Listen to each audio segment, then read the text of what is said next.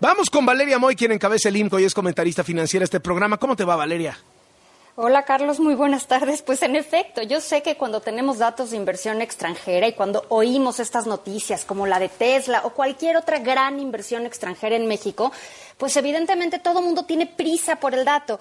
Y es uno de esos datos en los que la paciencia gana, porque la paciencia te va a decir cuánto verdaderamente entró en lugar de estar cayendo un poco en el juego de el máximo, el mínimo. Hay que esperar, ya sé, no nos gusta esperar, pero a veces hay que esperar. Y finalmente ya tenemos el dato que se publica en la balanza de pagos de Banco de México para ver cuánto entró de inversión extranjera directa al país durante 2022 pero también, Carlos, cuánto salió durante 2022. Y entonces ya tenemos el dato neto. El dato neto es las entradas menos las salidas. Este monto en total fue de 22.443 millones de dólares en inversión extranjera directa neta.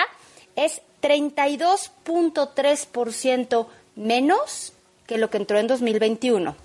Nada más para que pensemos en los máximos, los bueno, nada más 32.3% menos del neto de 2021. Sí, normalmente hacemos mucho énfasis en los ingresos, en cuánto entró a México. Bueno, durante 2022 entraron 35.292 millones de dólares y entonces la, la, cifra que nos dirá el gobierno una y otra vez es que esto representa un incremento de casi 12% anual, es 11.9% anual.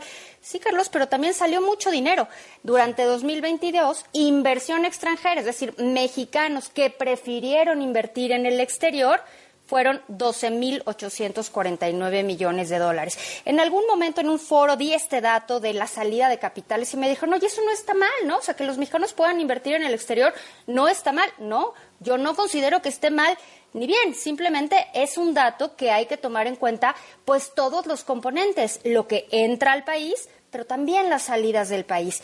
Y si analizamos únicamente el cuarto trimestre de 2022, el último pedacito del año, Carlos, tenemos la cifra más baja desde 1992. La cifra más baja desde 1992 para un cuarto trimestre del año. Es decir, esta racha de nearshoring que verdaderamente podríamos estar aprovechando, pues Carlos, no es magia, ¿no? O sea, el nearshoring se aprovecha si se le da a la inversión las condiciones para aprovechar esa inversión. Y mientras no se den, pues el nearshoring, no creas que México es el único que está listo para tomar la oportunidad. No, pues hay muchos que sí le quieren entrar, ¿no? Hay miles de ciudades que se están peleando por esas inversiones, entre ellas también Estados Unidos, desde luego, sobre todo ciudades que están en la frontera de Estados Unidos. Entonces, ¿Es una oportunidad de oro? Yo creo que sí, pero si no hacemos lo necesario, pues es una oportunidad que se nos va a ir de las manos y alguien más va a tomar. ¿eh? O sea, yo en algún momento me reuní con gente de Panamá que me decía, no se preocupen, no tomen la oportunidad, nosotros aquí encantados la cachamos. Carlos, un dato de Pemex o dos datos interesantes de Pemex. El viernes Pemex nos informó su producción petrolera durante enero y fue de 1.584.000 barriles de petróleo diarios.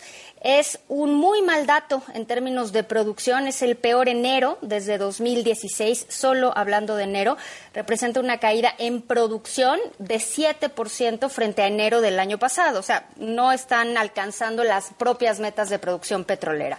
Pero tenemos también hoy datos financieros y eso ya nos permite tener una idea de cómo le fue a Pemex durante el año, durante todo 2022. Durante 2022, Pemex tuvo ganancias por 23.048 millones de pesos. Entonces, ahora sí, Carlos, hay que echar las campanas al vuelo porque finalmente Pemex tuvo utilidades y en este sentido tuvo unas ganancias, tuvo utilidades debido al precio del petróleo. Carlos, la mezcla mexicana de petróleo llegó a alcanzar un pico en el año de 106 dólares por barril durante junio. Entonces, sí fue debido al incremento en el precio del petróleo que pues Pemex pudo tener buenos resultados financieros durante 2022. ¿Es todo, Valeria? Es todo por hoy, Carlos. Muchísimas gracias. Estamos Un abrazo, hasta luego.